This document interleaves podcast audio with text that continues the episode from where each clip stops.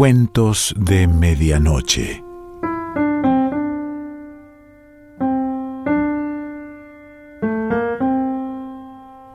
El cuento de hoy se titula Poldy y pertenece a Carson McCullers.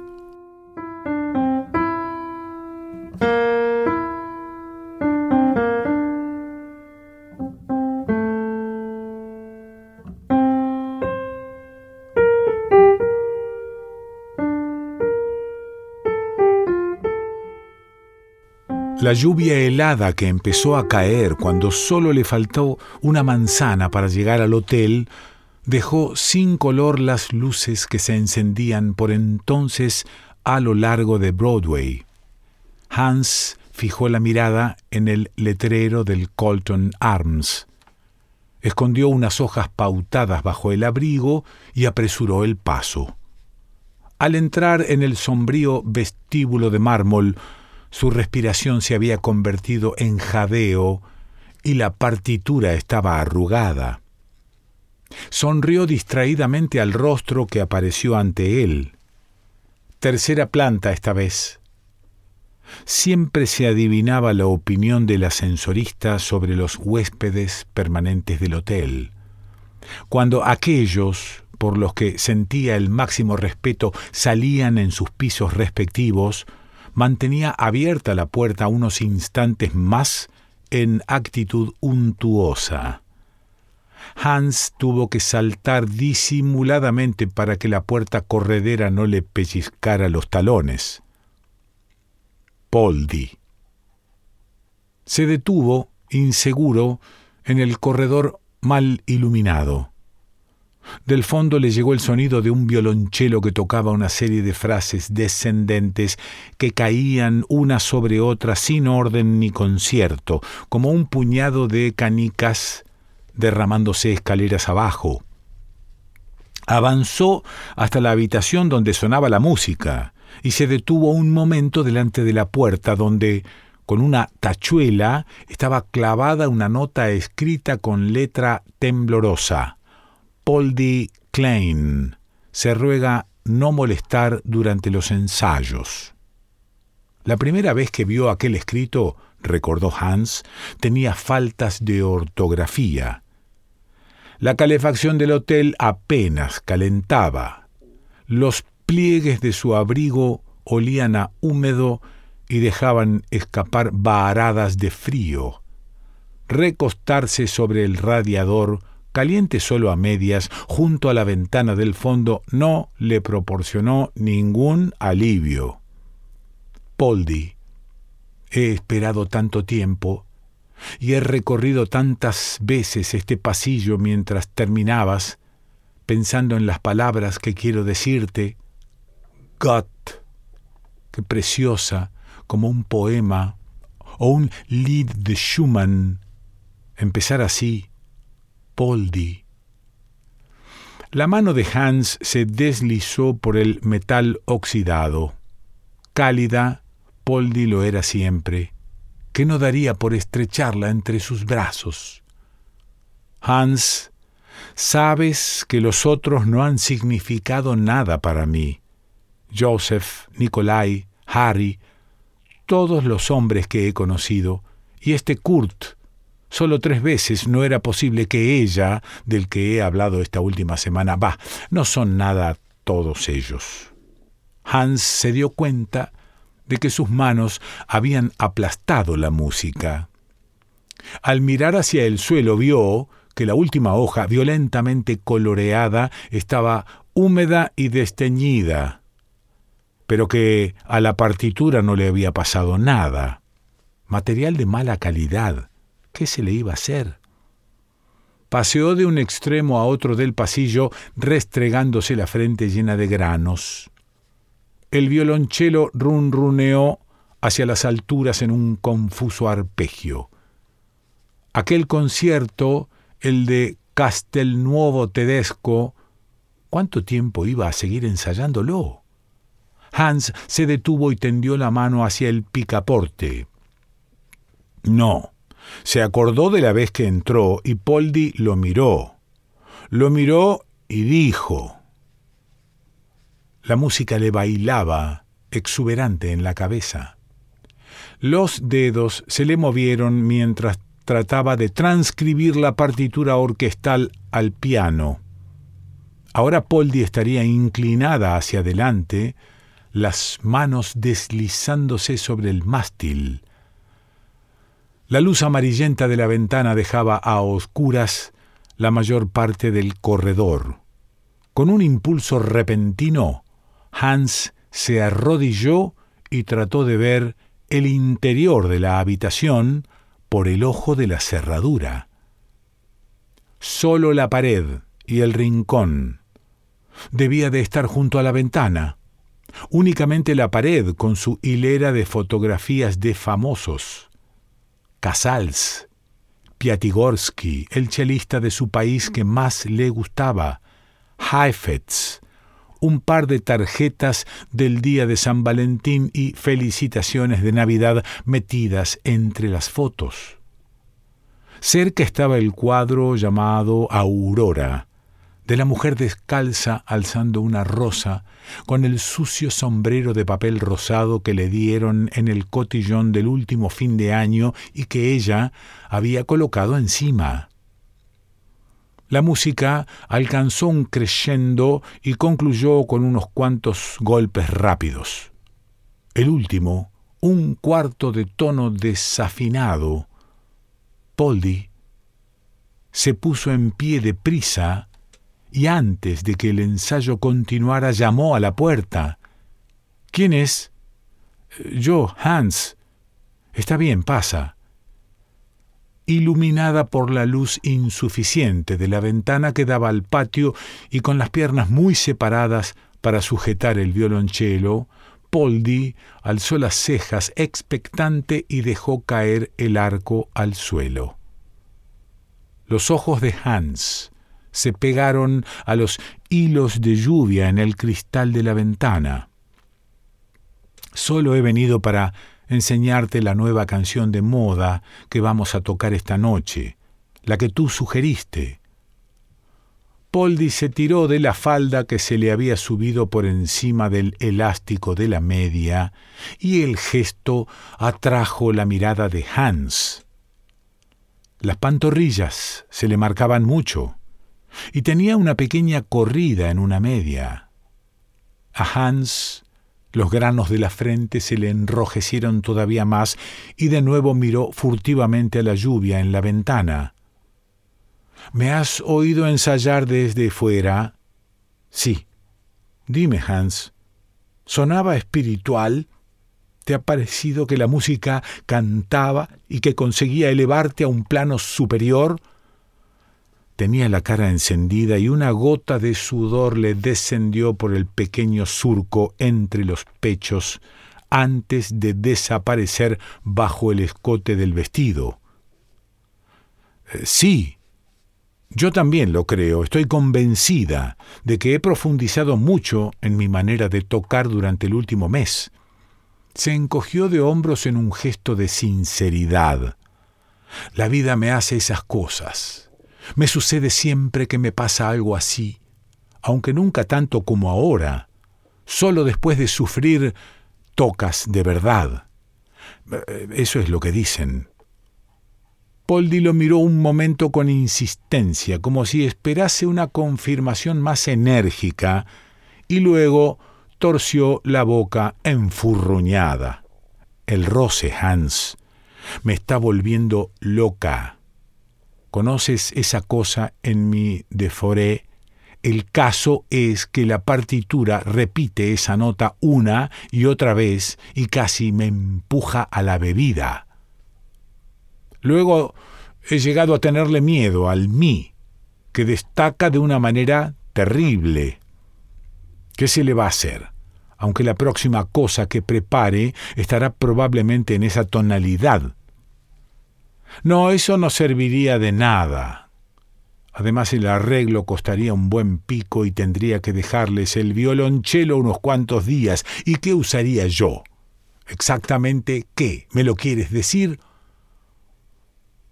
Cuando Hans ganara dinero de verdad, Polly podría tener Eh, no, no se nota mucho. Es una vergüenza si quieres saberlo. Gente que toca rematadamente mal tiene buenos violonchelos y yo ni siquiera dispongo de uno decente. No es justo que deba conformarme con un roce como ese. Echa a perder mi manera de tocar. Te lo puede decir cualquiera. ¿Cómo voy a sacar un buen sonido de esa caja de zapatos? Una frase de la sonata que estaba aprendiendo le entró y salió a Hans de la cabeza. Poldi, ¿de qué se trataba ahora? Te quiero, te quiero. ¿Y por qué me molesto de todos modos con este trabajo miserable que tenemos? Se levantó con un gesto teatral y apoyó el instrumento en el rincón más cercano. Cuando encendió la lámpara, el brillante círculo de luz provocó sombras que seguían las curvas de su cuerpo. Escucha, Hans, estoy tan angustiada que me dan ganas de gritar. La lluvia salpicaba la ventana. Hans se restregó la frente y vio cómo Poldi iba y venía por el cuarto.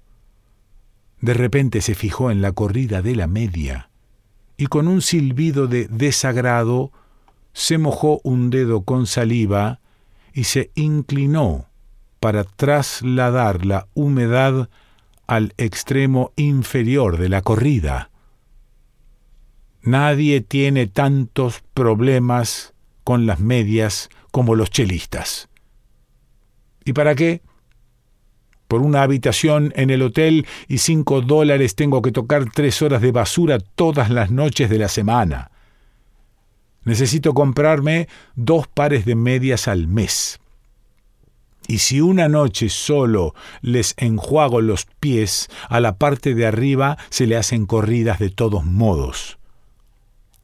Agarró unas medias que colgaban al lado de un sujetador en la ventana y después de quitarse las que llevaba puestas, empezó a ponerse las nuevas.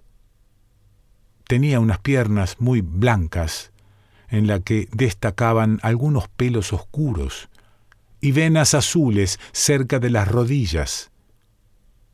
Perdóname, no te importa, ¿verdad que no? Te veo como mi hermano pequeño en casa de mis padres, y nos despedirán si bajo a tocar con medias como esas. Hans se quedó junto a la ventana y examinó la pared del edificio vecino desdibujada por la lluvia.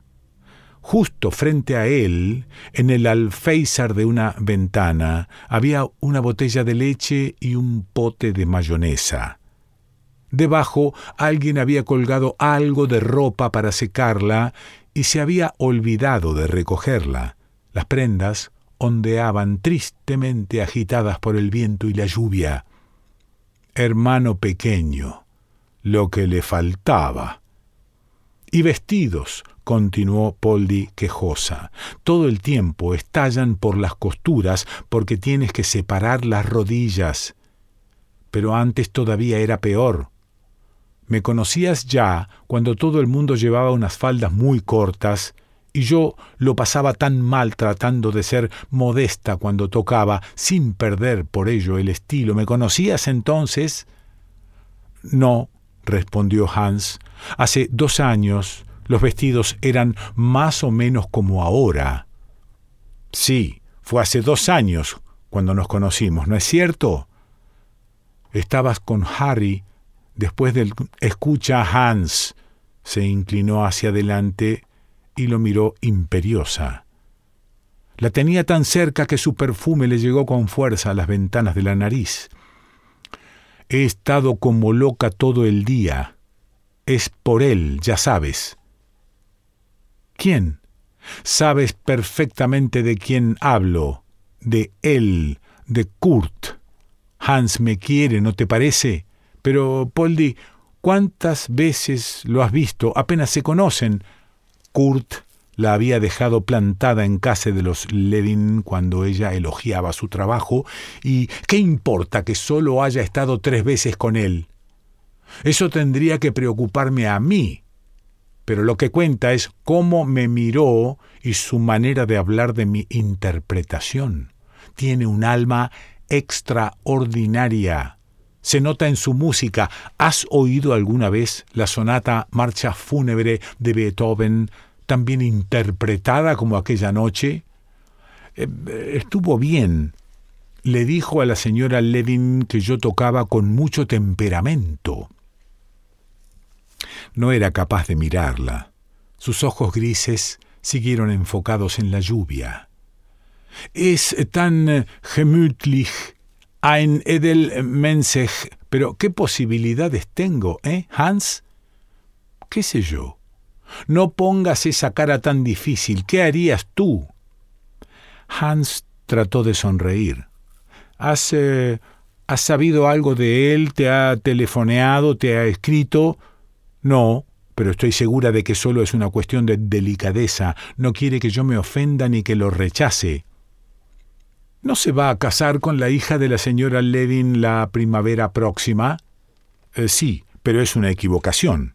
¿Qué tiene que ver Kurt con una vaca como esa? Pero, Polly, ella se alisó el pelo por detrás, alzando los brazos por encima de la cabeza de manera que sus amplios pechos se tensaron y los músculos de las axilas se marcaron por debajo de la delgada seda del vestido. En su concierto, ¿sabes? Tuve la impresión de que estaba tocando solo para mí. Me miró directamente cada vez que saludaba. Esa es la razón de que no respondiera a mi carta tiene demasiado miedo a herir a alguien y además siempre me puede decir lo que quiera mediante su música. En el flaco cuello de Hans, la marcada nuez subió y bajó mientras tragaba. ¿Le escribiste? Tuve que hacerlo. Una artista no puede contener la cosa más grande que le sucede. ¿Y qué le decías? Le dije lo mucho que lo quería. Eso fue hace diez días, una semana después de que lo viera en casa de los Levin. ¿Y no ha contestado? No. Pero es que no te das cuenta de lo que siente. Yo sabía que iba a reaccionar así, de manera que anteayer le mandé otra nota diciéndole que no se preocupara, que seré siempre la misma. Hans se alisó maquinalmente con los dedos el nacimiento del pelo. Pero, Poldi, ha habido tantos, y eso solo desde que te conozco.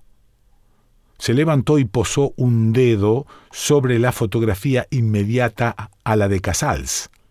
El rostro le sonreía. Los labios eran gruesos y estaban coronados por un bigote oscuro. En el cuello tenía una manchita redonda.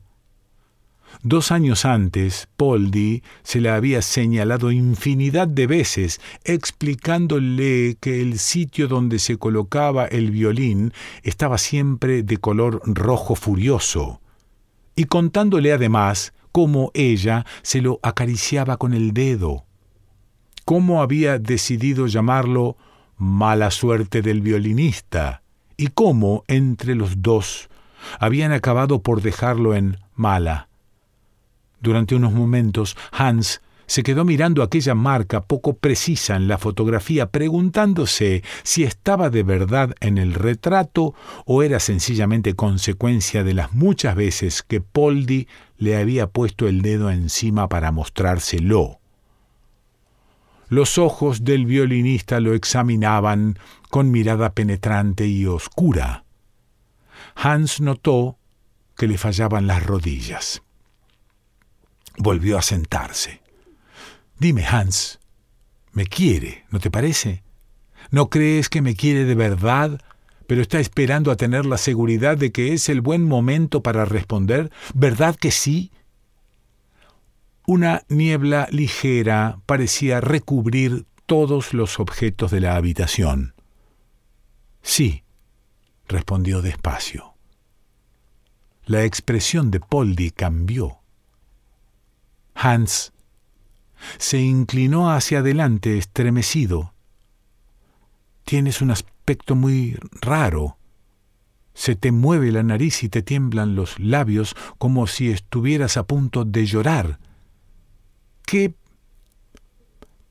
Poldi, una risa repentina se mezcló con el inicio de su pregunta. ¿Te pareces a un gatito muy raro que tenía mi papá? Hans se fue rápidamente hacia la ventana para que Poldi no le viese la cara. La lluvia todavía se deslizaba cristal abajo, plateada, opaca a medias. Se habían encendido las luces del edificio vecino y brillaban suavemente en el atardecer gris. Hans se mordió el labio.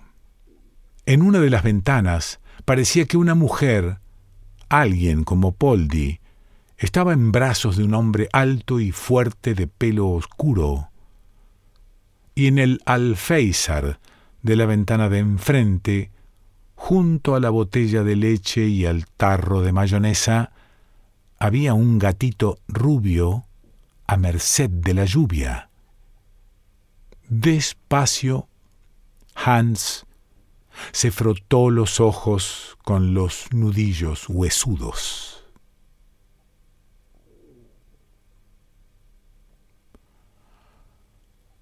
Carson McCullers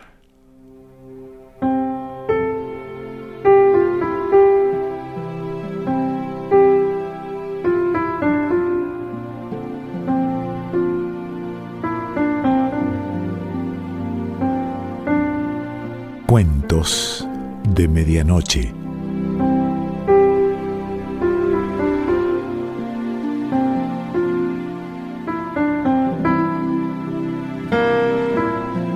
Selección Pancho Mondino. Idea y lectura Quique Pessoa.